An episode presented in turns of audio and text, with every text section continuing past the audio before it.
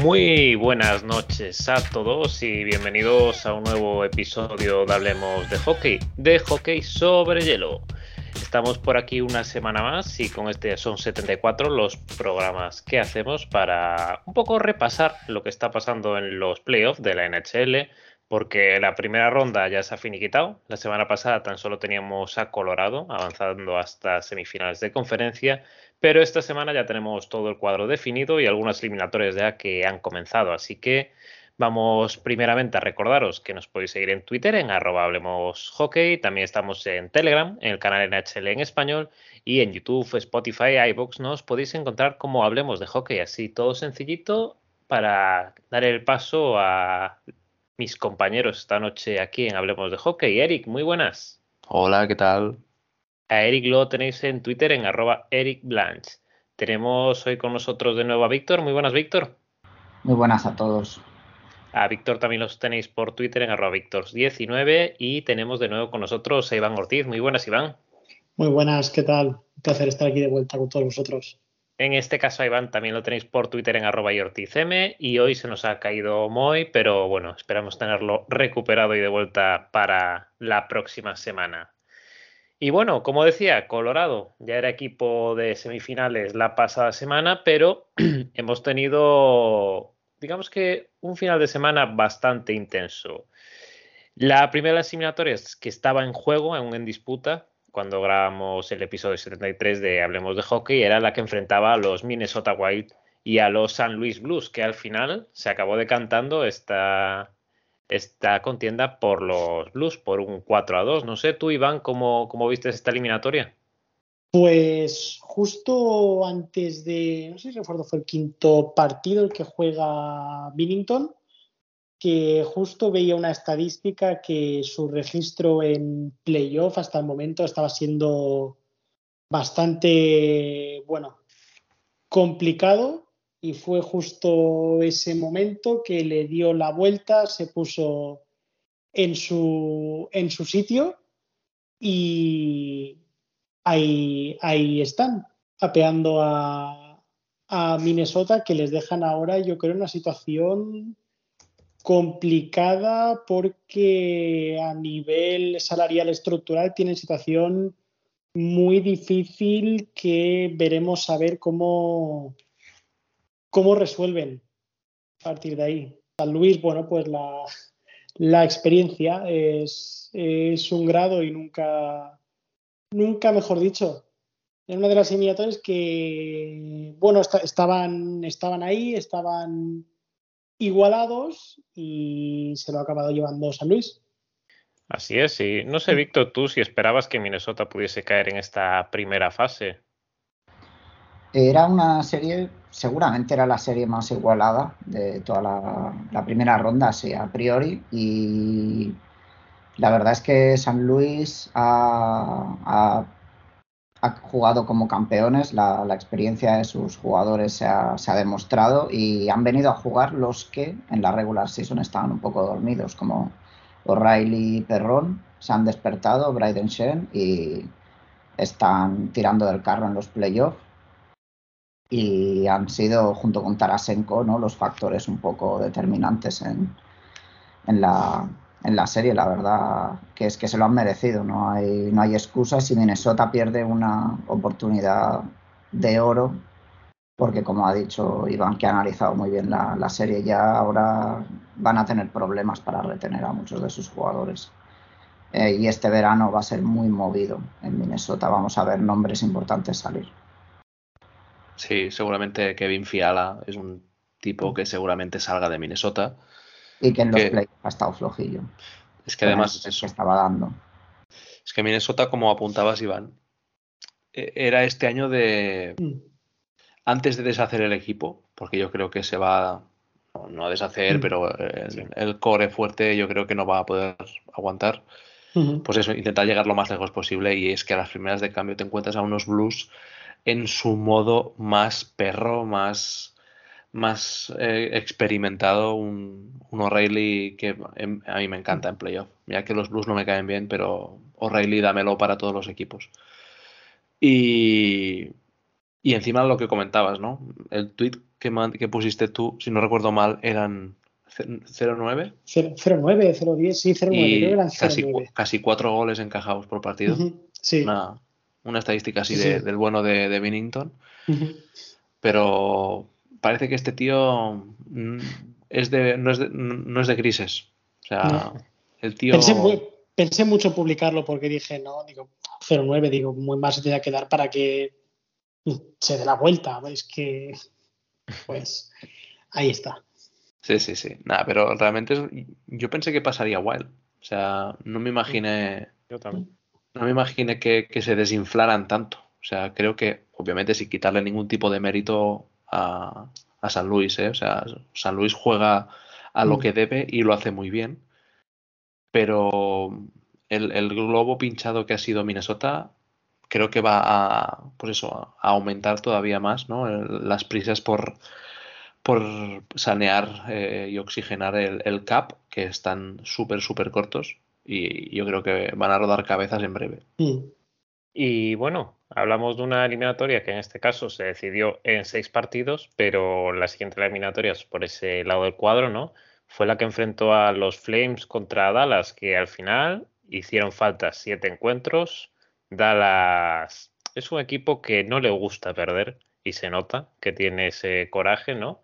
Y al final llevo a los Flames que partían, yo creo que en todas las quinielas como favoritos, sobre todo teniendo en cuenta la regular season, a un séptimo partido. No sé, Víctor, tú qué opinas, pero se le pusieron bastante, bastante crudas las cosas a Calgary, ¿no? Sí, sí, les han, les han hecho un muy buen calentamiento ahora para la batalla de Alberta, porque se van a se van a se les viene se les viene una serie una serie complicada también a los Flames y la verdad es que Dallas como bien analizamos en la previa, jugó a lo que tenía que jugar toda la serie, que era a intentar llevar marcadores cortos y pues simplemente meter el primero y estuvieron a punto de llevarse las series, aunque obviamente por juego eh, los Flames eran, eran pues superiores, ¿no? Y tienen más talento y es normal. Pero Dallas ha hecho unos playoffs yo creo que admirables con el nivel que tienen de jugadores ahora mismo, con varios jugadores que están pues eh, en su decline ya y la verdad es que Oettinger hizo un trabajo excepcional y se reafirma como el, portero de, gran futuro de Dallas. No, perdón, Iván. Parado, bueno, eh, Dallas es que es eso, es un equipo pues que va a su juego, a veces difícil de ver, a veces difícil de, de digerir en ciertas ocasiones, pero la clara muestra de que de la importancia de los porteros, de tener un portero en, en buena forma, en un buen estado que te puede llevar hasta, hasta donde le apetezca. Y en esta Stanley está viendo diferentes ejemplos y Wettinger ha sido uno, uno de ellos, que ha sido el, el muro para Dallas y el hecho de tener esa, esa tranquilidad atrás y sí que le ha puesto, le ha apretado bien las tuercas a, a Calgary de cara, de cara a futuro, porque es uno de los equipos que está montado este año para llegar a lo máximo, para intentar aspirar a todo y le han apretado las, las tuercas que no sé si incluso les va a venir bien de cara a lo que les viene por delante, porque la, la batalla de, de Alberta, si ya los partidos de playoff normalmente son ser partidos broncos, en ocasiones difíciles de, ver, difíciles de ver esa, esa fluidez.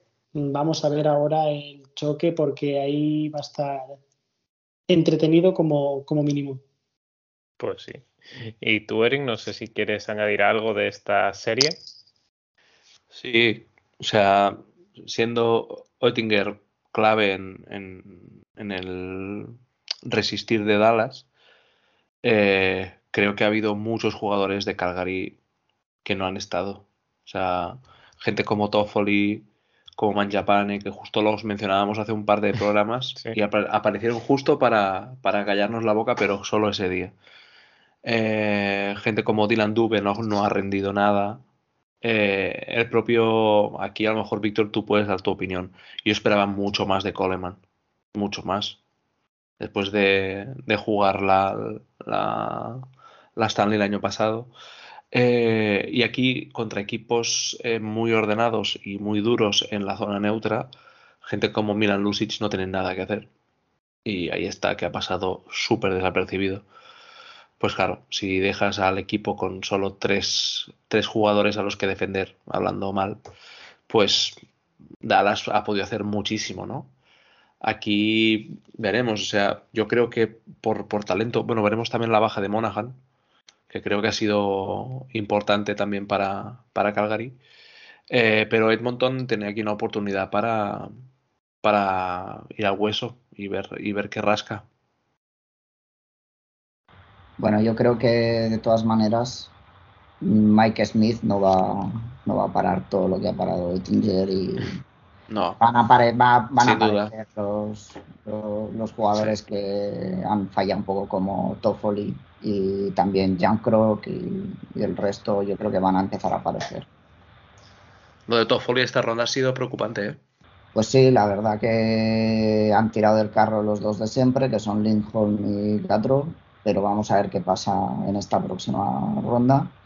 Y también como destacar un poco que hablábamos ¿no? de que Heiskanen había tenido la lesión y ya estaba un poco flojo. La verdad es que en la primera ronda apareció y, y ayudó bastante a Dallas a, seguir ahí, pese a lo que he dicho antes de que en juego Calgary era superior y que el portero les dio una oportunidad para ganar.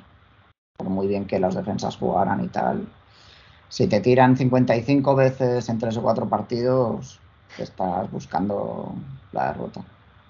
Por mucho que sean de lejos los tiros. Veremos cómo se mueve Dallas esta offseason, ¿eh? Porque tiene a gente muy veterana, ¿eh? Y tienen espacio para hacer cosas. Tiene, es uno de los equipos que tienen espacio. Está Radulov con 35 ya. Que huele, huele a salida del equipo. Pavelski con 37 para 38. Jamie Ben para 33 ya. Klimberg, que es agente libre también, se rumoreaba mucho que iba a salir del equipo. No se sabe qué va a pasar. Sí, es verano, verano interesante en Texas.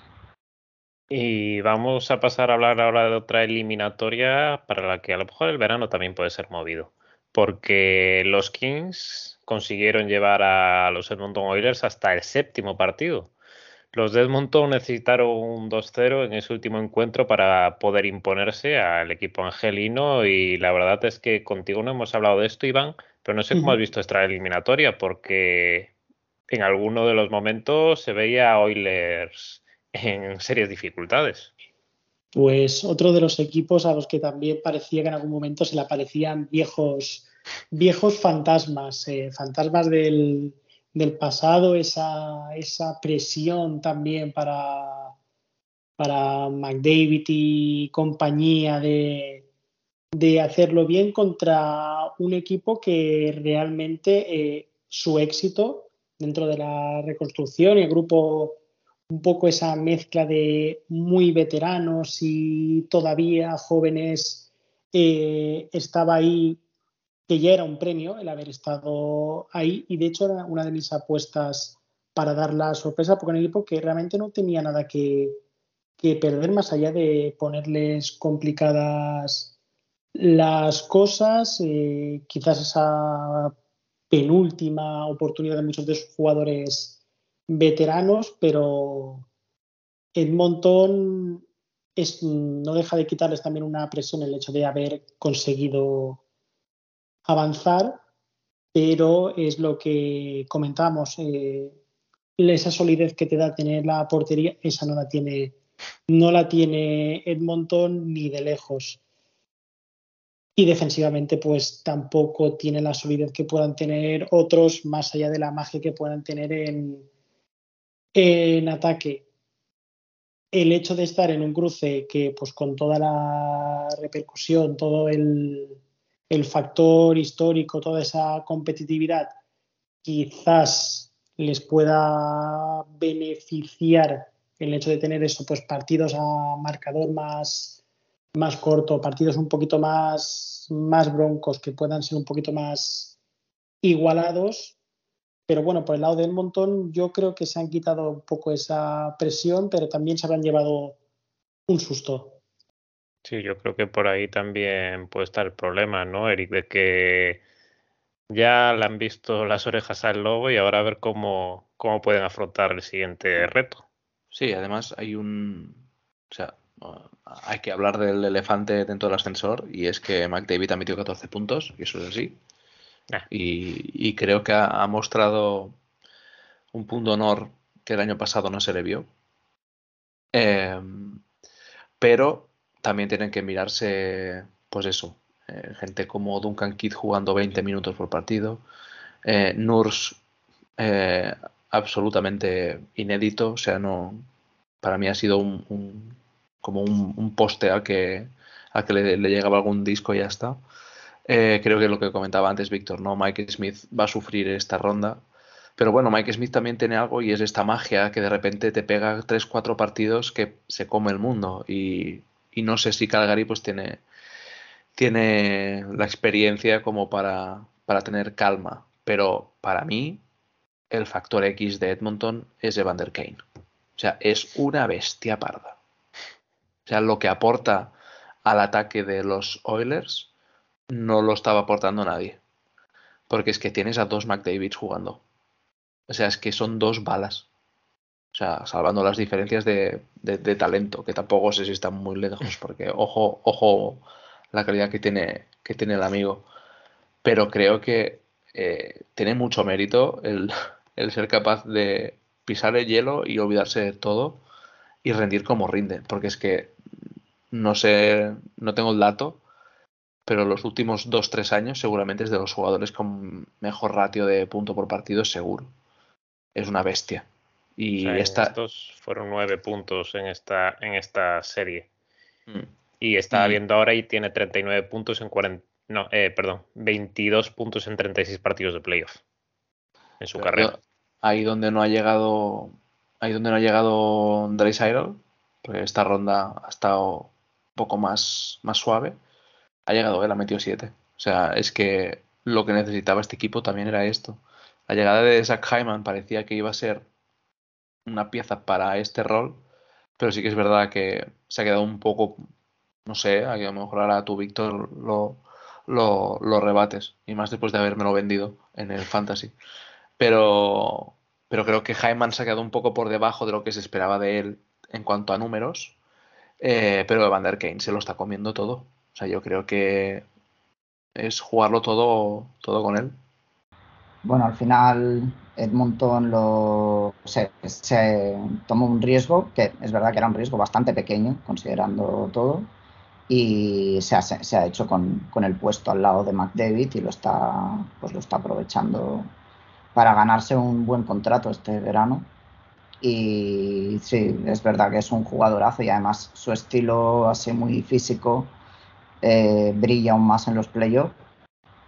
Y bueno, va a ser una pieza muy importante en esta, en esta siguiente ronda. Eh, aún así, lo que hay que remarcar y las cosas como sean, McDavid ha sido el que ha eliminado a los Kings. Sin McDavid, Los Ángeles pasa de ronda y ha pegado un cambio respecto al año pasado, al menos en esta primera ronda. La gente se está viniendo muy arriba ya con playoffs históricos y tal. Son solo siete partidos y juegan contra Los Ángeles Kings, que te pones a mirar la defensa y eran cuatro rookies y Doughty además no estaba jugando y estaba Jonathan Quick. Eh, hay que, tampoco hay que calentarse, ¿eh? porque en Edmonton ya sabes cómo son los fans y tal, se calienta muy rápido. Pero bueno, eh, ha sido una gran ronda. Han conseguido remontar la serie porque iban 3 a 2 perdiendo, ¿verdad? En el, tras el quinto partido, me parece. Han conseguido remontar, que tiene su mérito. Y bueno, a partir de ahora las cosas se ponen difíciles. Porque los rivales que vienen, en caso de eliminar a Calgary, que tengo mis serias dudas, ya hablaremos ahora, solo van a ser aún más complicados. Y, ahora vamos a ver si Edmonton es equipo de playoff de verdad o no. Ahora es el momento, porque los Kings era un poco como cuando hicieron la Babel, que había esa, ese play-in de cinco partidos. Para mí los Kings es un equipo de ese nivel. Lo que viene ahora sí que es nivel playoff de verdad. Y vamos a ver. Bueno, y para ir circulando hacia la siguiente ronda, vamos con la otra eliminatoria también que finalizó este pasado fin de semana. y era la que enfrentaba a los Florida Panthers y a los Washington Capitals. En este caso, cayó por un 4 a 2 para Florida la eliminatoria, pero es verdad que dos de estos encuentros se los llevó en el overtime. El cuarto y este último, con gol de Berhage, el sexto, si no me equivoco, si no me confundo ahora mismo, que mete en la eliminatoria. Que yo creo que no, eh, Eric es uno de los jugadores también claves para entender este pase de ronda de Florida. Sí, sí, o sea, Berhage se ha convertido en el, en el jugador franquicia casi en esta, en esta primera ronda. Eh, lo puso Moy en su sexteto en, en Twitter. Y, y, sí que es verdad que, pues bueno, han conseguido eliminar a unos Capitals que tienen mucho mérito porque es un equipo, los de Washington, que hemos dicho mil veces que sabe competir y que los playoffs es, su casa. Pero creo que todos eh, dábamos por hecho que esta ronda tenía que pasar Florida sí o sí. Y nada más lejos de la realidad, solo hace falta ver cómo fue el primer partido en la siguiente ronda para ver que Florida no está bien. O sea, ha perdido la frescura con la que estaba ganando partidos y metiendo goles como roscas en, en esta postemporada.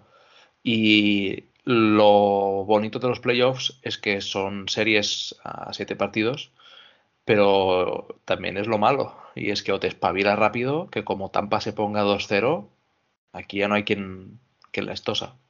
Tú, Iván, ¿cómo, ¿cómo has visto esta derrota al final de Washington? Pues la sensación es esa, la sensación sobre Florida te deja frío, deja, deja muy frío y era algo que siempre se comentaba. Bueno, Florida, la temporada regular, veremos a ver en, en postemporada y en el fondo ibas pensando, bueno, pero una temporada tendrá que ser la suya, tendrá que ser ese momento. Pasa un poco como con Carolina. Un momento de, bueno, pero alguna temporada tendrá que ser la suya, tendrá que ser. Y sí, han pasado eliminando a Washington, un equipo, bueno, como decía Eric, que son, eh, son lobos de playoff de estas, de estas situaciones que son, a pesar del sit en el que entran, eh, no dejan de ser un equipo que, que en estas situaciones sabe, sabe competir. Pero es que ahora pues se cruzan pues con el seed más trampa de todo el de todos los playoffs dejando una sensación muy fría una sensación de quizás estos partidos los habéis podido remontar pero no sé yo si a partir de, más adelante vas a poder hacer lo mismo en estos partidos. Vas a poder tirar de épica vas a poder tirar de remontadas porque el equipo que tiene delante no solo también está mucho más acostumbrado a estas situaciones de playoff, el equipo que tienes delante pues también tiene ese punto de calidad. Y vamos a ver, pero las, sensaciones que dejan es que han pasado pero que la cosa no está como debería estar. Y no sé tú, Víctor, ¿qué tienes que agregar a esta eliminatoria? Lo, han explicado muy bien los dos compañeros. Eh, la sensación que yo tengo es de que ha pasado Florida de milagro. Y eso que han ganado en seis y no en siete. Mm. Pero las dos remontadas han sido... Eh, es que Washington ha jugado mejor la gran mayoría de partidos. O sea, han pasado, como ha dicho Iván, de épica remontando dos partidos, me parece que iban perdiendo 2 a 0 los dos, mm. o incluso 1 3 a 0, no me acuerdo, pero eso, eh, eso pasa una vez, dos veces, ya es muy raro, pero no, no, no van a conseguir remontar partidos así de una manera, eh, digamos, frecuente. Y lo peor es que son las sensaciones, porque no es en plan, vale, si estás metiendo un baño, te han metido dos de contraataque y remontas, no, las sensaciones son de que te están metiendo un baño y remontas en remontas de épica, remontas de, pura épica y, no, por, no por méritos en plan de que estás haciendo un partidazo. Y esto no es sostenible. Y bueno, yo más que hablar muy bien de Florida, quiero hablar bien de Washington. Creo que han jugado muy, muy bien. Tiene mucho mérito y creo que todos los fans pueden estar muy contentos con, con cómo, ha ido la, con cómo ha ido la serie, no con las sensaciones de la serie. El resultado final decepciona, sabiendo que, has jugado muy bien, pero lo han, luchado y a Florida tiene que cambiar algo. porque les falta esa chispa que sí que tenían en regular season y se les nota, se nota mucho. Solo, solo con que Ovechkin hubiera estado un poquito más acertado y hubiera metido dos o tres golitos más, que es lo normal en él, se le hubiera puesto la eliminatoria muy cuesta arriba a Florida. Totalmente. Y bueno, otro equipo que venía con muchas expectativas, otra vez otra serie que se va al séptimo partido, hasta el sexto se repartían las victorias, una victoria a cada equipo, pero al fin y al cabo los playoffs no cambiaron mucho, ¿no? Toronto ha salido otra vez derrotado. Esta vez ha llegado al séptimo contra Tampa Bay, pero un partido en el que tenemos dos goles de Nicolas Paul, el canadiense, los dos goles, únicos goles que ha metido en esta serie y que manda a Toronto de vuelta pues a su lugar, ¿no? A casa en primera ronda, Víctor. ¿Cómo, cómo lo has visto? Pues eh, no me sabe mal por Toronto porque yo soy fan de Tampa, como ya sabéis, y yo quería pasar, pero Toronto ha jugado muy bien y la realidad es que de las series que ha hecho Tampa en las dos Stanley Cups y, lo que llevamos de momento, la peor. solo recuerdo una serie con Islanders el año pasado, que fue a siete partidos, mm. que un equipo le hubiese puesto en estas dificultades a Tampa. Toronto ha jugado muy, muy bien y por méritos propios, menos el primer partido de Tampa que no, no salió a jugar. Y eso se notó. El resto, eh, eh, Tampa sí salió a jugar y Toronto hizo partidazos, tanto en defensa, con defensa muy sólida, ataque muy peligroso, y ahí están los números de Vasilevsky, que bueno, ha estado más flojo de lo normal, pero es que también el ataque de Toronto es el ataque de Toronto, y Campbell ha jugado bien también. La verdad es que han hecho unas series que hay mucha gente que está comentando ahora que hay que mm, eh, dinamitar el equipo. No, han tenido mala suerte de enfrentarse a un, a un equipo bicampeón. Contra... Es verdad que la conferencia este es muy dura, pero yo creo que si juegan contra, no sé, cualquiera de los otros siete hubiesen tenido las mismas posibilidades de pasar, o sea, hubiesen estado a punto, porque han jugado muy bien y lo han hecho, de verdad que lo han hecho muy bien. El único error han sido los penaltis y, esa, y ahí es donde han perdido las series, porque han hecho muchos penaltis y el power play de Tampa no perdona. Y si te pones a mirar las estadísticas, el penalty kill de Toronto ha sido muy flojo y el power play ha sido flojillo también. Esa es la diferencia entre los dos equipos. Y nada, eh, en cuanto a Tampa, yo creo que hay jugadores que tienen una marcha más y por el motivo que sea, no, no, la han sacado aquí y podríamos haber perdido perfectamente. Eh, Stamkos eh, vuelve a ser el estancos de los playoffs, que desaparece. Point parecía lesionado y se ha confirmado ahora que está lesionado después del leñazo que se dio el otro día. Y bueno, el resto del equipo pues ha ido mejorando con los partidos. Y la verdad es que el séptimo partido fue muy bueno. Defensivamente fue de lo, de lo mejorcito que, hemos hecho todo el año. Eh, nada, Tampa ahora tiene que intentar seguir, a ver lo más lejos que pueda llegar con un equipo que está muy desgastado ya después de dos años. Y Toronto creo que no se tiene que poner nervioso y tiene que, seguir otro año más, que de verdad van a, van a conseguir romper el maleficio, igual que Washington lo hizo contra Pittsburgh. Toronto lo hará también. Aquí tenemos a Víctor animando a la afición de Toronto y no sé tú, Eric, cómo, cómo lo has visto. Pues muy, muy parecido a Víctor. Creo que es el año que más eh, fuego se puede, se puede meter en Toronto mm. eh, y el que menos se lo merece seguramente. Yo creo que si hay grandes cambios es por acumulación y no por, y no por lo de este año. O sea, yo comparto 100% lo que dice Víctor. La serie de Toronto es una muy buena serie. O sea, creo que además Matthews, eh, sin esconderse, Marner, sí que es verdad que pues no, no ha sido el Marner ¿no? que, se esperaba, pero tampoco ha sido algo para, para echarle a los Leones. Eh, pero lo que comentaba Víctor, o sea, no puedes plantarte ante un equipo como Tampa y permitirle tantas oportunidades de power play y después encima eh, desaprovechar casi todas las que tienes cuando realmente tienes mucha pólvora tú también.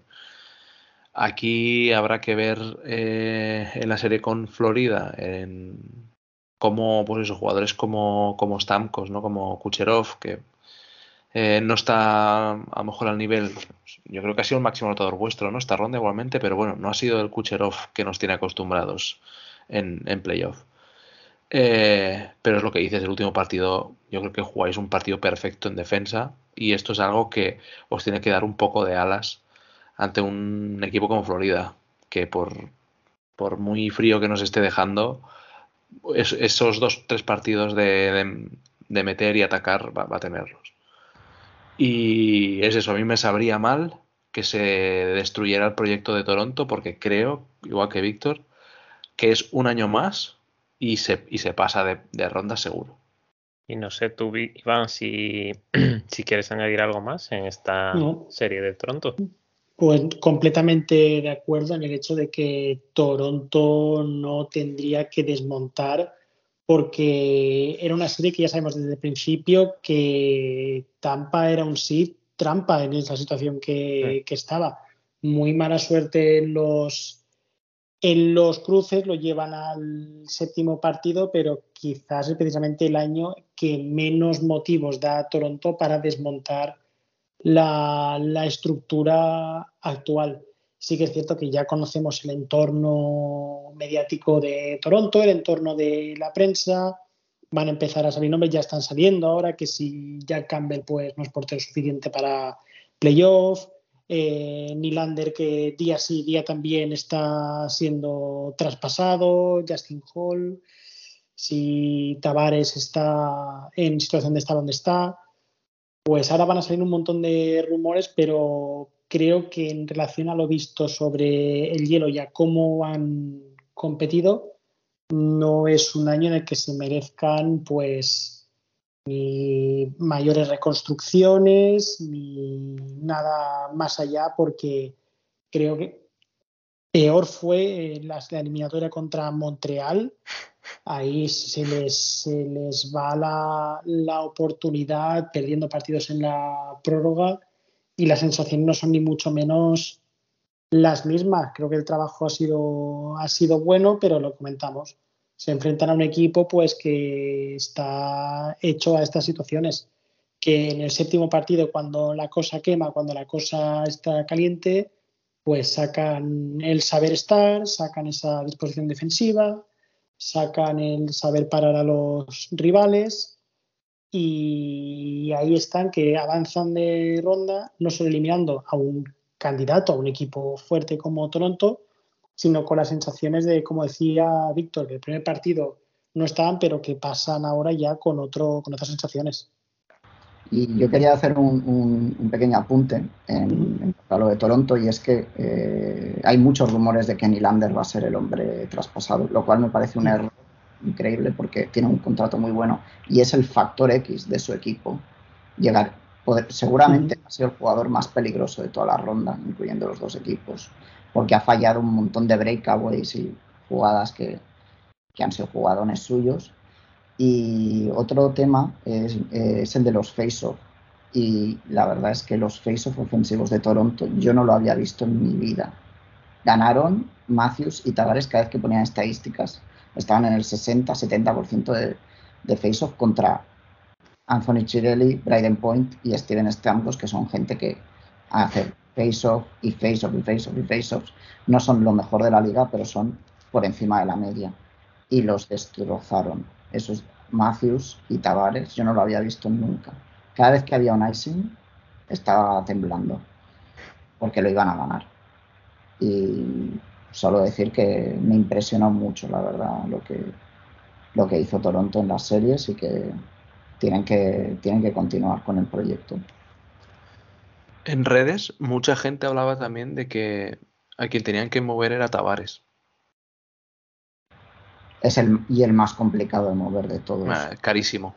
Con su contrato, rendimiento y demás. ¿No lo quieres de vuelta, Alex? Déjalo. Está bien donde está. Bueno, vámonos con otra serie que también necesitó siete partidos para decidirse y era la que enfrentaba a Carolina Hurricanes y a Boston Bruins. Los Bruins aguantaron hasta el último encuentro donde salieron derrotados por un 3 a 2 ante los de Carolina con goles de Domi. Y no sé tú, Iván, si, si te esperabas esta lucha entre Carolina y Boston por pasar de ronda. Totalmente. Además, es que esta eliminatoria yo creo que reunía los dos puntos que, hemos comentado. Carolina, un equipo que, a ver si era su momento de playoff, y Boston, un equipo que también está muy hecho a estas situaciones de playoff. Y yo creo que la eliminatoria fue donde todos en el fondo pues podíamos intuir que podía llegar a un séptimo partido que no fue la mayor disposición de hockey que pudimos ver. No sé si es que sabían que coincidía con Eurovisión y dijeron, pues vamos a hacer que la gente esté atenta a Eurovisión y cuando acabe volvemos a jugar. Porque el partido fue, bueno, mm, partido de Stanley. Al fin, al fin y al cabo, pues partido complicado, pero me alegré por Max Domi, pues ahí apareció, pues cuando le hacía falta al equipo y yo creo que Carolina también eliminaron un equipo con la con el empaque, con la, con la solidez en playoff que puede tener Boston, les da un punto a favor de cara, de cara al, al próximas eliminatorias. Yo creo que también legitima un poco su candidatura, también porque es un equipo que estamos muchos esperando que dé ese salto, de esa explosión en los momentos, en los momentos clave. No sé tú, Eric, cómo, cómo lo has visto. Yo lo que he visto es eh, la línea perfecta de Boston y un solar y un equipo enfrente que se le aparecían todos los fantasmas otra vez y que por el canto de un duro no se van para casa. Creo que Brindamur tiene ahora una oportunidad, ¿no? Porque además creo que el, el, cruce con Rangers les favorece. O sea, obviamente de premonición vamos sobrados aquí en errores, pero yo diría que Carolina está ante una gran oportunidad para avanzar. Eh, y qué suerte tuvieron de Max Domi, pero es que para eso lo ficharon. Pasa que también. Domi ha estado muy, muy aletargado durante un año y medio y no es fácil para un, para un tipo que, que puede parecer que es una mecha, ¿no? que es un tipo, pues eso, eléctrico, que tú lo ves jugar y es muy eléctrico, pero necesita mucho rodaje, no, no tanto como, ¿no? Se parece que es el típico que sale en marca y no, no es así. Es un tío que también necesita tocar mucho disco y, y, eso no es tan fácil en el sistema de, de Carolina. Eh, Veremos qué pasa en la siguiente ronda. Yo sabéis que banco a Carolina desde hace tiempo. O sea, es un equipo que me cae bien, eh, fresco, muy. Me encanta cómo presionan el forecheck, son jóvenes, tienen las líneas muy compensadas. Eh, veremos la versión de Rangers, pero. Pero sí que es verdad que una oportunidad como esta, no sé si la volverán a tener. ¿Y tú, Víctor, algo que añadir acá? Sí, bueno, yo lo que vi es que Boston consiguió forzar mucho eh, con el papel que tenían, porque como, ya se ha comentado, es un equipo de una línea, sinceramente, y con la línea McAvoy y, el portero eh, Swayman eh, han conseguido sacar todos los partidos de casa adelante, pero cada vez que juegan en Carolina Brindamore ponía a Jordan Stahl con Bergeron y se acababa la línea perfecta. Y por eso han ganado todos los partidos Carolina en casa. Y los han ganado de manera bastante cómoda, digamos. Porque era el, era, era el factor X. Eh, y cuando tienes un equipo que es solo de una línea, si la, anulas, pues tienes problemas ah, el otro equipo. Y eso es lo que, lo que ha acabado ocurriendo. Eh, vamos a ver cómo continúa Carolina en una ronda que es trampa para ellos también, precisamente porque tienen cierto favoritismo. Y bueno, eh, es una gran oportunidad para ellos, pero tienen, no se pueden confiar porque ya Boston los ha llevado al límite. Y la realidad es que Max Domi tuvo el día bueno y ha tenido muy pocos en los últimos dos años. Si no, lo hubiese tenido, igual estamos aquí hablando sobre los Bruins ahora. Y, Brad Marchand. Exacto. Así que, bueno, vamos a ver qué. Vamos a ver cómo, cómo juegan hoy, ¿no? Juegan ahora, ¿no? Los, en menos de una, hora. Una horita, sí. En, en Carolina, ¿verdad? Sí. Vamos a ver qué tal. No sé si quería decir algo, Eric. Sí. Eh, que para esta ronda con Rangers lo que dices, yo, yo creo que parten como favoritos indiscutibles, pero con el peligro que tú dices. Pero yo creo que Carolina el problema también lo tiene en casa. Y creo que es un equipo que tiene a sus dos estrellas que cuando más tienen que rendir, más corto se les hace el stick. Y solo hace falta ver eh, las estadísticas, ya no solo las estadísticas, sino la influencia en el juego que han tenido eh, Sebastián Ajo y, y en esta ronda y lo que han aportado gente como Slavin, como Trocek, como De Angelo, muy por delante en, peso de lo que tienen sus dos estandartes que en temporada regular juegan con una mano atada atrás de espaldas y disfrazados de payaso.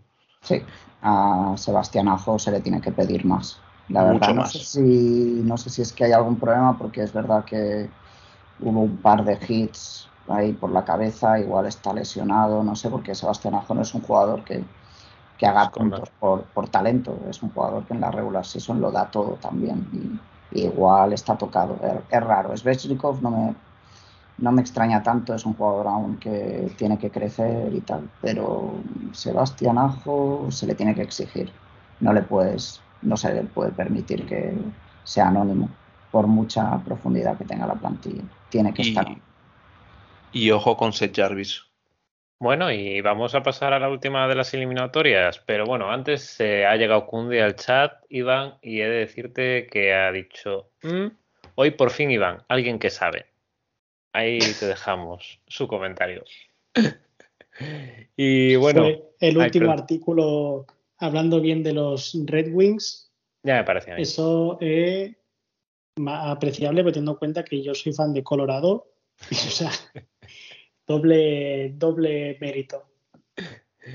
Bueno, eh, como decía, el último de lo, la última de las eliminatorias de esta primera fase ha sido la que enfrenta precisamente a los Rangers, de los que ya mencionábamos ahí brevemente, y a los Penguins. Otra eliminatoria que llegó al séptimo encuentro y en este caso, Eric, hizo falta un overtime para que los Rangers se acabaran imponiendo gracias a Panarin, ¿no? No sé de qué me hablas. Paso palabra, ¿no? Nada. Aquí eh, mérito total de Nueva York. O sea, obviamente sin Crosby un partido y, medio, porque el, mm. segundo lo jugó como lo jugó, pero no puedes, no puedes dejar escapar eh, un 3 a 1. No puedes. Y si lo, si lo haces, te mereces ir para casa. Y ya está, no pasa nada.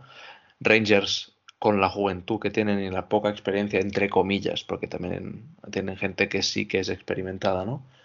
Eh, lo sacaron adelante, creyeron en, en, la remontada, lo hicieron y ahora ya por todas. Es que no, o sea, después de cargarte a los Pens tal y como estaba la eliminatoria, no tienes ningún tipo de presión. Y estamos hablando de los Rangers que es un equipo que normalmente tiene presión. Por eso también es un punto añadido de miedo que tiene que tener Carolina a enfrentarse a este tipo de equipos. Y bueno, pues si Panarin decide la eliminatoria cuando toca, pues es por razones por estas por las que es uno de los mejores de la liga. Y no sé tú, Iván, ¿cómo, cómo has visto este casi asalto de Pence? Pues cuando hablamos de la Stanley y la importancia de los porteros, creo que en los Rangers tenemos también un, buen ejemplo de un equipo que tiene en la portería esa, seguridad de, decir, tirad para adelante y que yo estoy aquí detrás para lo que, lo que haga falta Y Rangers también creo un poco ese, ese factor X de mezcla de, como decía Eric, de juventud, pero con veteranos también que, que se la saben y que pueden aparecer pues cuando, cuando necesitan. Y es un equipo que es un poco también ese, el yin y el yang, ¿no? Un poco esa, esa situación, porque la línea esta que formaban la Frenier, Chitili y Caco, que también, que también apareció, que era un poco la línea que menos esperábamos quizás que apareciese y aparecieron de manera decisiva. Eh, final tiene esa mezcla y si consiguen que los veteranos funcionen y que los jóvenes aparezcan en un entorno de más presión, entre comillas, porque creo que a la siguiente eliminatoria Rangers no tiene esa presión, no tiene la presión, pero tiene la oportunidad. Entonces, vamos a ver, por lo que comentamos también, Carolina, si bien ha avanzado, pues también se ha visto pues que se le puede anular. Tienen que aprovechar los huecos, tienen que aprovechar pues las oportunidades en las que los jugadores de mayor influencia no estén tan activos como están hasta, hasta el momento y aprovechar sus oportunidades. Oye, y por acá que también nos comentaba Kundi, Víctor, y no sé qué opinas tú, si te decepcionó King o no durante esta eliminatoria, si te esperabas eh, más. Em, em, empezó muy fuerte, flojeó un poco a medida que la serie se avanzó. Yo creo que la acumulación de esfuerzos se notó y también que Pittsburgh jugó muy bien. Y al final, los últimos partidos fue clave, otra vez. Y eso es mala noticia para Carolina. Porque como un tío así te entra en racha, ya tienes que, bueno, ya sabes todo lo que ha tenido que hacer Calgary para cargarse a un portero así. Carolina lo puede hacer, pero complicaría mucho las cosas. Eh, yo lo que tengo que decir es que me sorprendió mucho Pittsburgh, la verdad. Para mí tenían un match, un matchup bastante negativo para ellos y no solo han dado la sensación de que eran mejor equipo, sino de que de que muchos de los partidos el resultado se quedó corto, precisamente por por un lado el eh, Igor en New York y por otro lado porque estaban jugando con el tercer portero. Y que la realidad es que es un tercer portero de AHL, Domingo. Y ahí ha estado jugando todos los playoffs. Para mí, Pittsburgh ha hecho mucho. Es verdad que si te dejas remontar un 3-1, no te mereces pasar. Pero las sensaciones, y tal como dije en el grupo, es gracias a New York por cargarse a Pittsburgh, porque creo que nadie quería enfrentarse a ese equipo en la siguiente ronda con Jarry de vuelta. Creo que nadie lo quiere hacer. Y con Crosby como estaba jugando y Gensel que no para de marcar goles, siempre está en el sitio que tiene que estar. Entonces yo creo que bueno, nos han hecho un favor al resto de los equipos, New York, y ahora, como habéis dicho, eh, no tienen nada que perder. Pues nadie, nadie va a pedir al equipo que pase de ronda. Entonces, han de disfrutar de los partidos, hacer lo que, jugar lo mejor que puedan, pero yo creo, yo soy muy creyente de, las estadísticas y jugando como juegan, todas las métricas son de que no, no, van, a no van a poder pasar esta ronda. Aquí lo habéis escuchado primero, ¿eh? Sí, sí. Sí, sí. Pero aquí lo más importante. Cinco partidos, bueno, no es broma, pero. Ojo, ¿eh? no se me calienta tanto la boca, pero yo no creo que pase. Pero bueno, eso lo comentamos ahora cuando analicemos. Sí, sí, sí, exacto. Pero aquí lo importante también es que Crosby ha dicho que va a jugar tres años más. ¿Tres? ¿Tres? ¿Tres más? Solo. mínimo tres. Ah, se moja, ¿eh? Se moja.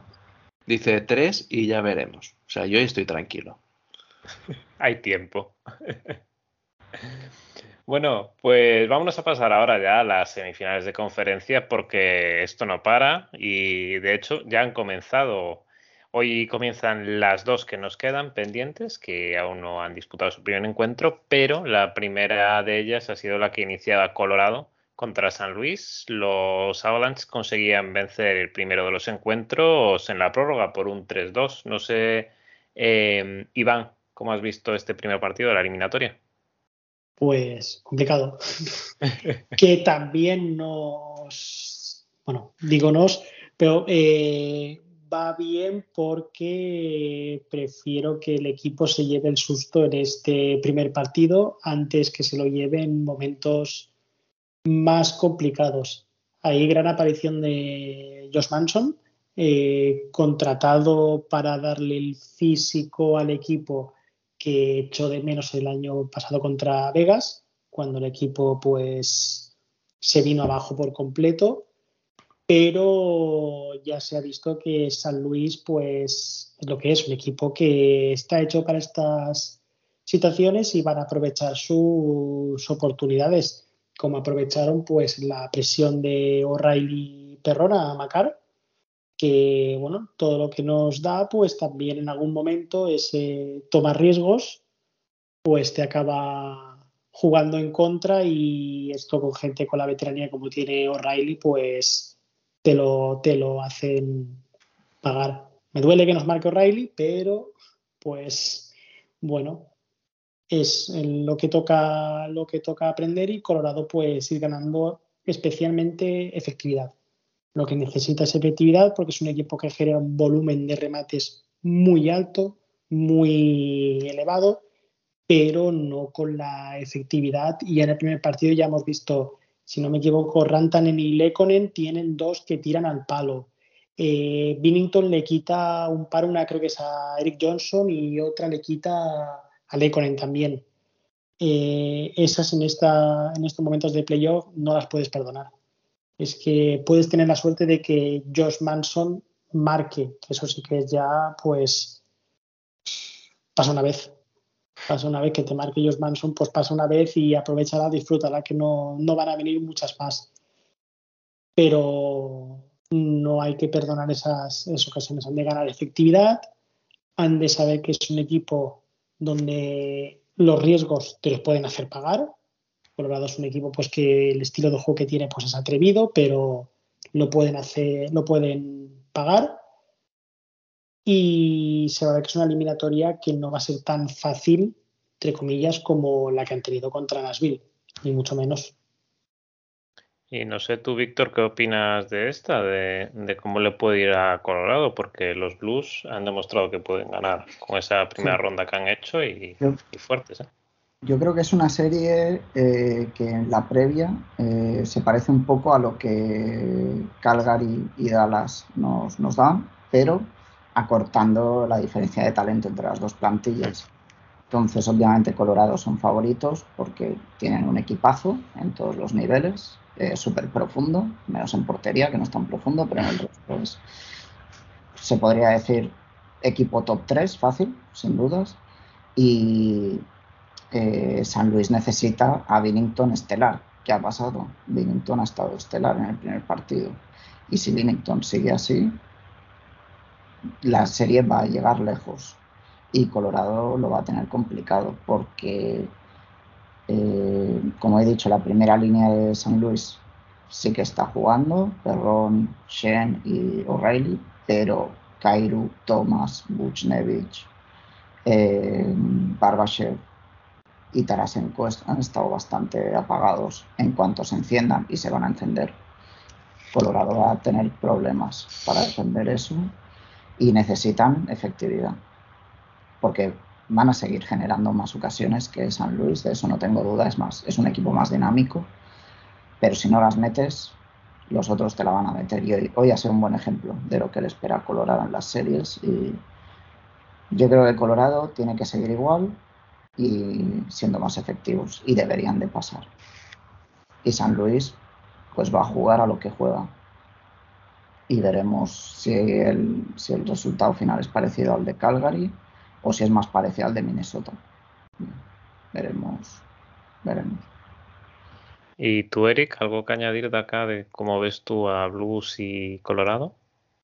No, o sea, yo creo que el análisis es perfecto. Además, Iván lo vive más desde el sufrimiento, o sea que para, nos, para los demás es, es mucho más tranquilo.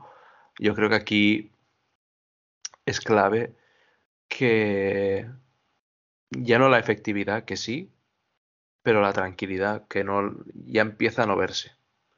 Empieza a verse esa prisa, esa em, perder un poco el foco en no en lanzar, porque lanzar lanzan, pero muchas veces me da la sensación, y aquí eh, corregidme si me equivoco, que de repente empiezan a hacer cada uno la guerra por su lado y es algo que Colorado no puede permitirse porque cuando más rinde es cuando es generoso, porque tiene tantísimo talento que no necesita que nadie, por eso, ¿no? Vaya contra, contra todos. Y por ejemplo, Macar en este partido, que gracias a mi hija pequeña pude ver en directo, eh, tiene cuatro o cinco que dices, mm, vale, eres el mejor del mundo en esto, pero es que te estás desgastando muchísimo y es el primer partido y tienes a, tus compañeros al lado. O sea, creo que empieza a verse esa prisa, esos nervios, que no, no le conviene nada, nada, nada a, a, Carolina, a Colorado,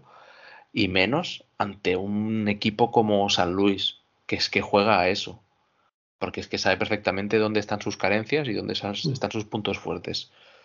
Y es lo que dice Víctor. Si en un partido en el que no han estado enchufados ni casi ninguno de los de arriba, has tenido que irte a la prórroga y que eh, San Landeskog te haga un, un shift espectacular, recuperando dos discos, yendo por detrás de portería dos veces, desestabilizando la defensa, la caja hacia un lado, pasar por detrás, ponerse delante del portero para que luego puedan meter de atrás, esto no te lo va a poder hacer siempre y aún así te ha costado la vida.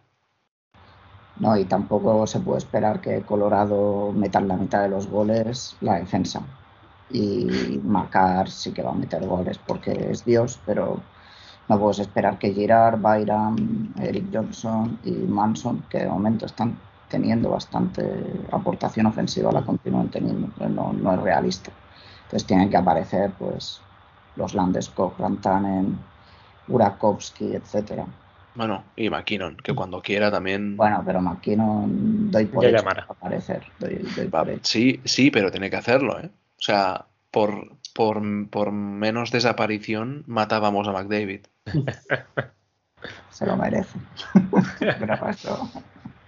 Sí, sí, pero, pero, es que es eso, es que la jugada eh, que falla Eric Johnson, jugada con Byram y, Eric Johnson. En primera ronda también Macar, máximo puntuador de, de Monteus, eh, uno de los jugadores también con impacto ofensivo. Ahora Manson te, te salva mucho volumen de la defensa y luego ese desgaste se ve pues quizás el primer gol, un pase que no es tenso, no es correcto y te lo cortan.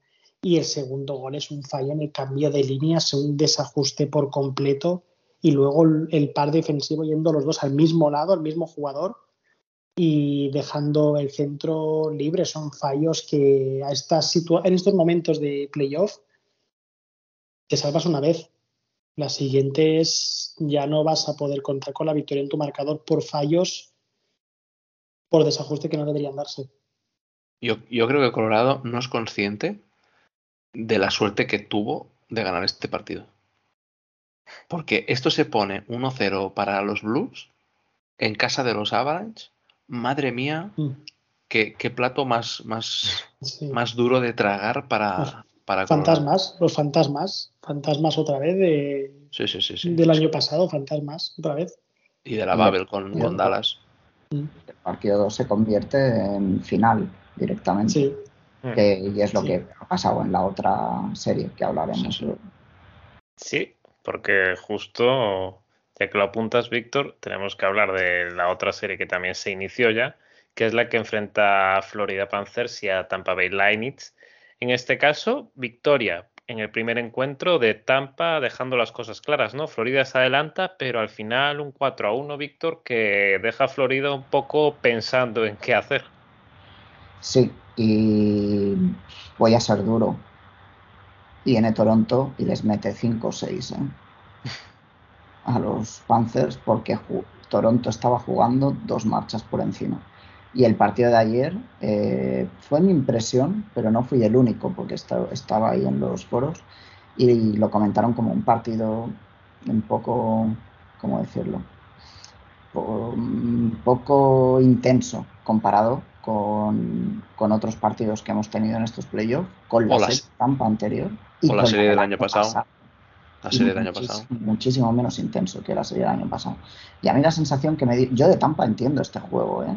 Que es que no les no pueden seguir al ritmo como jugaron contra Toronto el año pasado, porque es que no llegan vivos, aunque pasen de rondas. Pero Florida tiene que ir a muerte, es, es su serie. Y a mí la sensación que me dieron es como de que, no sé, no querían meterse en un juego físico, no querían meterse en un juego de, no sé, pilla-pilla, ver eh, contraataques y tal. Intentaron jugar un, serio, un juego más serio, pero no, no lo hicieron bien. Y Tampa en la segunda parte del partido se los merendó, la verdad. Florida jugó bastante bien hasta la mitad del partido, pero a partir de ahí Tampa puso una marcha más y es que fue, fue justa la, la victoria y ahora Florida tiene un segundo partido que se lo juegan todo. Y si lo pierden, se van a la calle en 4 o 5, ¿eh? pero seguro. Porque jugar el tercero y el cuarto con un 2 a 0 en Tampa y encima back to back con Vasilevsky, que ayer sí que era Vasilevsky, y la defensa jugando bueno con unos shot blocks y tal. No, no, Florida tiene que ponerse las pilas o, o esto se va a acabar. Y además la sensación es lo que digo, la falta de intensidad. O sea, de Tampa se puede entender por el desgaste, pero Florida no tiene que jugar a eso. Tiene que ir a muerte. Y no sé tú, Eric, cómo lo has visto, porque por aquí Kundi dice que le tiene un poco de asco a Tampa, pero no sé tú qué opinas de Tampa. Yo le tengo un poco de manía de entrenador al equipo, ¿no? Eh, coincido, ¿eh, Víctor? Yo creo que lo que intentó Florida es no dejaros eh, oportunidades de superioridad en contraataque. Porque es lo que el año pasado los mató. Porque Florida el año pasado yo creo que pecó de ese, mm, no digo transformar su juego en playoff, pero sí que fue muy naif, ¿no? Fue muy, pues voy a meter un gol más que Tampa. Sí, y el problema está en que en, eh, en Tampa, si huelen la sangre, es que, es que te vas al río. Es que es así, es que te mata. Y eso es lo que pasó. O sea, no, no puedes eh, ir contra un equipo que viene de desgastarse muchísimo, que lo que yo hubiera hecho es ir a cansarlos todavía más y hacerle los 200 pasos ¿no? De, de, minuto a minuto, con shifts más cortos. Creo que jugaron a shifts largos y eso le benefició mucho también a Tampa, porque ahí pues pudieron, pues eso, ¿no? El, relajarse, el mover más el pack, cuando yo creo que tienen una plantilla súper profunda para ir a muerte durante 6-7 minutos y que la defensa de Tampa ni la vuela. Y no, no fue así. Y es lo que dices tú, si encima Vasilievski está, es que se les va a hacer un mundo. Sí, y las sensaciones es que defensivamente el equipo de Florida necesita trabajo. Las líneas defensivas no acababan de mm, ninguno de los de los seis defensas de, Florida hizo un partido que yo dije pues ha jugado muy bien. Todos tuvo, todos tuvieron errores, eh, desde el más bueno que Sekblat hasta hasta más débil, hasta agudas. Todos tuvieron sus errores y así no, no puedes. No, se puede. ¿Y tú, Iván, cómo, cómo crees que, se resolverá esta serie? Yo la verdad que poco nada que añadir a lo que han comentado Víctor y Eric, completamente de acuerdo. Estás enfrentando a un equipo que además tiene esa, tiene esa virtud pues, de saber calibrar, saber cuándo tiene que dar ese, punto extra, tiene cuando dar esa marcha.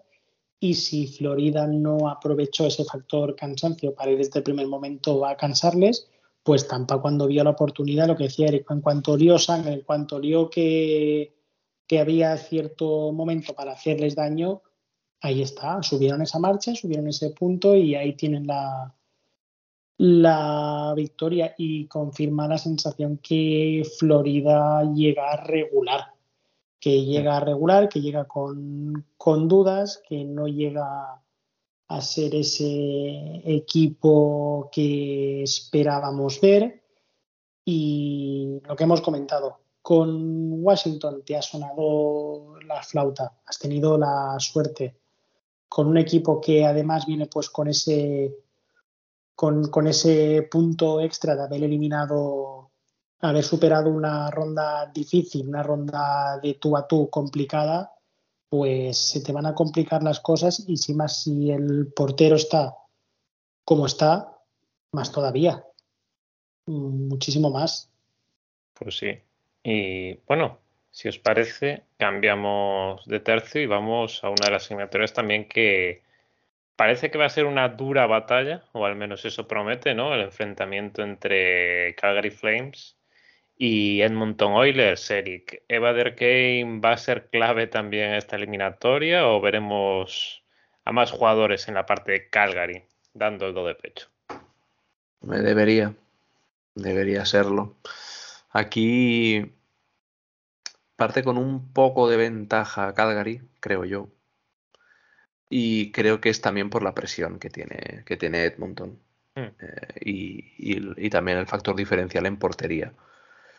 Pero cierto es que un equipo como Dallas, con lo que tiene Dallas y cómo juega Dallas, haya conseguido poner contra las cuerdas a, un Calgary que, recordemos, 115 puntos en temporada regular, mm, me, genera esta sorpresa, duda de a ver qué nos encontramos. Es que podemos encontrarnos una batalla de Alberta a siete partidos a, pues eso, serie parecida a la que vimos el año pasado de Tampa con Florida, o a una serie sin pena ni gloria de un 4-1, un 4-2, pero de esas que dices, bueno, pues estaba cantado que iba, que iba a pasar uno u otro. Yo aquí me gustaría ver también eh, cómo adapta eh, Calgary su, su defensa con las líneas que va a encontrarse ahora. Porque no es lo mismo atacar sabiendo que luego te viene Dallas, que es un equipo que sabemos que juega mucho a la, a la trap de la neutral zone, ¿no? En, moverse por eso en distancias cortas, eh, a un equipo que te va, pues eso, de punta a punta por las alas, y aquí es donde la defensa de Calgary puede sufrir un poco más. O sea, yo creo que ofensivamente Calgary tiene más oportunidades que tenía contra Dallas, pero defensivamente tendrá que currárselo muchísimo más que, contra los Tejanos. Oye, y por aquí, bueno, Kundi dice que Oilers va a jugar con un con en portería, que creo que es para lo que es para el Mike Smith, y no sé tú, Iván, si estás de acuerdo con esta afirmación o crees que, los Oilers aún así podrán vencer. Mike Smith, pues a ver por dónde sale. Es que Mike Smith es un portero que un, remate recto puede acabar dentro y luego la siguiente te puede sacar la parada del siglo. Es el factor, factor X. Factor Explain. Explain. por si fuera poco. Habíamos comentado antes también el nombre eh, Evander Kane y quiero ver también cómo en un entorno caliente como es este, este cruce, a ver cómo de qué lado, de qué lado, de qué lado estás. ¿Está en el lado oscuro o en el lado o en el lado que, que toca? Porque, bueno, ya le conocemos, tampoco no lo vamos a conocer ahora y a ver por dónde centrado y con ese punto físico bien entendido, será clave.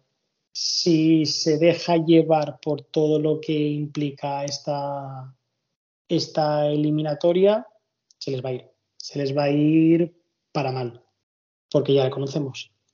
Pero bueno, es lo que comentaba Eric, también estas, este tipo de eliminatorias también con toda la historia detrás, o podemos tener algo épico a siete partidos en último momento, o nos puede acabar dejando muy frío porque al final todo es que se hace un tanto, al final luego acaba siendo un poco un poco menos, pero bueno, yo creo que también los jugadores tienen que dejar un poco eso de, lado, porque si ya los partidos de esta normalmente son partidos físicos, eh, trabados, complicados, de goles tirando feos, con todo lo que supone este enfrentamiento, veremos a ver qué tipo de, partidos y quién de los dos es el que sabe jugar mejor en este, en este entorno, en, este, en todo lo que conlleva una eliminatoria como esta. Y no sé tú, Víctor. Para, para, mí es, es, la serie de la segunda ronda. Y no lo digo porque quiero ver a Edmonton fuera. Que, sí. Que, sí, para que engañarnos. Pero creo que la intensidad con la que los dos equipos van a jugar, porque Edmonton estoy seguro que lo va a hacer y Calgary se va a poner al mismo nivel o más, creo que van a ser partidos muy, muy entretenidos. Y creo que se ponen los ingredientes para que podamos tener momentos polémicos y momentos, eh, vamos a decir, feos, entre comillas. Porque tenemos a unos tíos que se calientan bastante rápido en los dos equipos. Para empezar, los dos porteros. Una pelea de porteros después de tantos años no estaría mal y los dos se calientan bastante, así que podría, podríamos tener. Y luego hay elementos muy volátiles en los dos equipos, como Evander Kane o Zach Cassian o, o Kachak. Zadorov, Zadorov se calentó un poquito contra Dallas. Zadorov, eh, Zadorov se calentó un poquito contra Dallas, contra Ben, se, se calentó un poquito la, la cosa. No, no, que hay jugadores aquí que puede, pueden pasar cosas, pueden pasar cosas. Y yo creo que va a ser una serie muy, muy entretenida. Em, esperemos que las estrellas jueguen y den espectáculo y que gane, que gane el que juegue mejor. Que no em, sean los Oilers, ¿no? Ligeramente, ligeramente favoritos tienen que ser los Flames por el diferencial en, en, portería, especialmente. O sea, Markstrom es candidato al vecino y Mike Smith eh, tiene una pierna en la residencia ya, o sea, bastante diferencia, pero playoffs son otro, son otro juego, otro tipo de partidos y vamos a ver qué, vamos a ver qué pasa. ¿Estaba tocado Drysdale? Eh, se especula que sí. Del pie, ¿no? Se especula, pero ya sabes que en playoff nadie dice no sé, nadie, nadie está lesionado, pero luego hay 700 operaciones. Sí. Y luego Matthew Damba estaba jugando con media costilla más fuera que dentro. Costilla rota, pulmón, pulmón no sé qué también. ¿También? Sí, sí. Un partido de playoff normal, vamos. Bueno, eh, tiremos a la última de las series, que aunque ya hablamos un poco de ella, fuimos comentando de estos dos equipos, pero no sé, Eric, creo que tú ya habías dicho, ¿no? ¿Quién era tu favorito aquí entre Carolina con, tus con tu amado de Angelo y los Rangers, ¿no? Que aquí también hay que ver cómo vuelve. Eh, bien apuntado. Aquí de Angelo la vuelta al Madison. ¿Algún gesto a la grada? Madre mía, es que es, es terrible este hombre. Realmente. va a pasar. sí, sí, sí. Y va a marcar. va, a marcar y más de uno. Y más de uno. Pero yo creo que a lo mejor esta es, la típica serie que nadie espera nada y luego acaba siendo una serie súper entretenida y divertida. Y yo, por, por, por, los años que hace que, sigo a los Hurricanes, sea, desde cuando ganaron con Eric Stahl, ahí ya empezaron a, llamarme un poco la atención. Además, en ese juego de la Play del NHL con Eric Stahl en la portada, fue un gran juego ese. Y ahí, ahí pasé muchas horas porque ahí entraron eso es su momento friki. Y Víctor, tú compartirás este momento. Entraron muchas combinaciones de tiros eh, mágicos en ese juego. Ese juego, el NHL 2008, canela en rama. Ahí es donde cambió todo, cuando pasaron a, ah, Eso, eso. Eso quería escuchar. Pues yo ahí la verdad es que jugaba muchísimo con Carolina porque Stahl me parecía un fuera de serie. Y, y joder, eh, en la Babel, por ejemplo, me jodió muchísimo que se lesionara a Svechnikov porque creo que estaban haciendo una serie, unos playoffs espectaculares. Y Brindamur siempre ha sido uno de mis jugadores favoritos en, la, década anterior. Y creo que tienen por eso herramientas para, hacer grandes cosas. Por otro lado, no le tengo nada de rencor a Rangers por mandarnos para casa. Creo que, ya lo he dicho antes, son súper merecedores del puesto. Y, joder, solo por la cantidad de fans de los Rangers que tenemos en el grupo y que hablamos todos los días, pues me alegraría por ellos también que, fueran pasando rondas. Me gustaría también ver a Panarin en, en una final, en una Stanley me gustaría mucho ver a, a Panarin con, con Zibanejad luchar por una Stanley. No sé si este va a ser el año o si va a ser este el equipo, pero, pero me gustaría. Y, es eso. O sea, yo creo que aquí la clave, eh, más allá de la portería, que sabemos que Shesterkin pues, parte con este punto extra, quiero ver cómo plantea Brindamur la defensa a las tres primeras líneas de los Rangers. ¿Y tú, Víctor, cómo, cómo ves la serie? A, priori, para mí es la serie que tiene un mayor favorito de las cuatro. Eh, yo veo a Carolina unos cuantos puntos por encima de Rangers, más que Colorado de San Luis, que es la otra serie que veo así un poco más, eh, digamos, con diferencia. Y la verdad, yo creo que Carolina tiene una gran, una gran oportunidad de llegar a unas finales de conferencia y la, debe de aprovechar, porque ya vemos cómo está la conferencia este.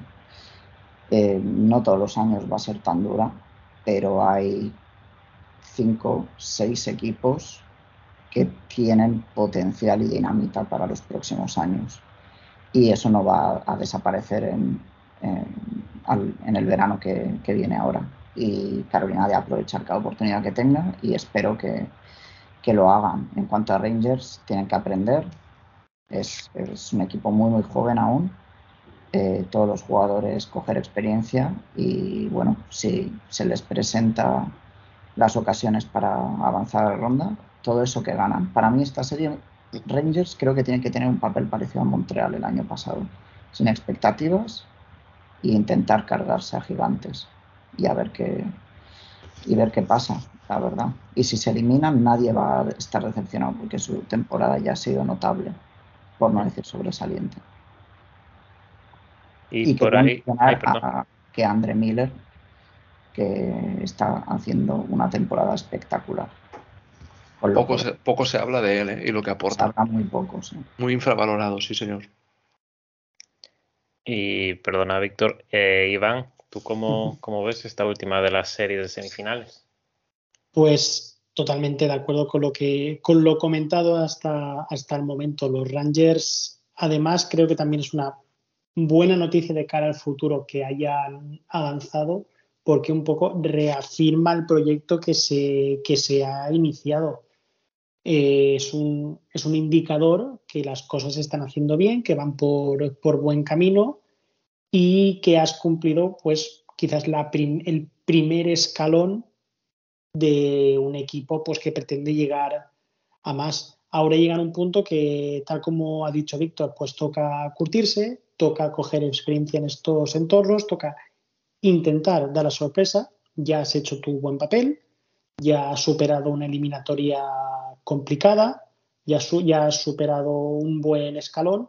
Ahora toca ponerle las cosas complicadas a un equipo candidato a un equipo pues que en su, buen hacer, en su buena forma de todos sus miembros, un equipo que tiene mucha profundidad, que juega muy bien, que tiene un forche eh, intenso, eh, presionante, que en cualquier momento tiene jugadores en todas sus líneas que pueden aparecer en cualquier, en cualquier momento y eso es un plus, sobre todo cuando hay jugadores de tus primeras unidades que no, que no rinde o que no tiene el día, por, decir así, y aprovechar esta, esta situación. Y Carolina, pues ya ha tenido el aviso, ya ha tenido una eliminatoria que ha sido un aviso importante y un recordatorio que tienes profundidad, pero tienen que estar todos. Si no están todos, eh, la maquinaria no funciona. Sí, Eric. No, que aquí será interesante también ver quién está en portería en, los Hurricanes. Sí, porque.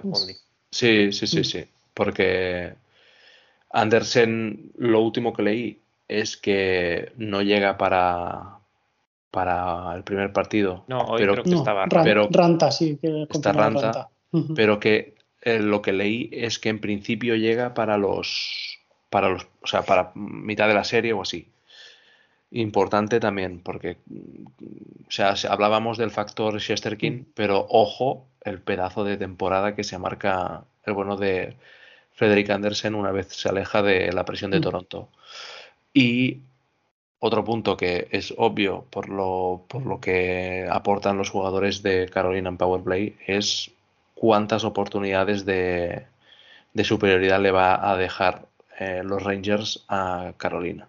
Y aquí tendrán que vigilar mucho. Bueno, pues esta era la última de las series que tenemos en las semifinales de conferencia de los playoffs de la NHL, de camino a alzarse con la Stanley. Así que vamos cerrando por aquí el programa y para la semana seguiremos viendo cómo van ya estas semifinales y, y qué dan de sí. Eh, bueno, eh, antes de nada, muchas gracias Iván por estar aquí una vez más. Muchas gracias a vosotros, encantado de estar aquí una semana más comentando hockey hielo. Eh, Víctor, muchas gracias a ti también. Gracias chicos, un placer y nos vemos dentro de poco con lo que quede de hockey. Y Eric, muchas gracias a ti también por estar acá una semana más. A vosotros y a quien nos escuche. Bueno, y bueno, que Kundi nos dice que tocará hablar del robo por donde está Raymond en el Calder. Eso ya serán cosas de otro día. Así que nada, nos despedimos hasta aquí. Recordaros que nos sigáis en Hablemos de Hockey en Twitter, en el canal de Telegram, que estamos en NHL en español, y por YouTube, Spotify, iBox nos encontraréis como Hablemos de Hockey. Así que sin más, os dejamos este programa 74 y nos vemos la próxima semana. Adiós.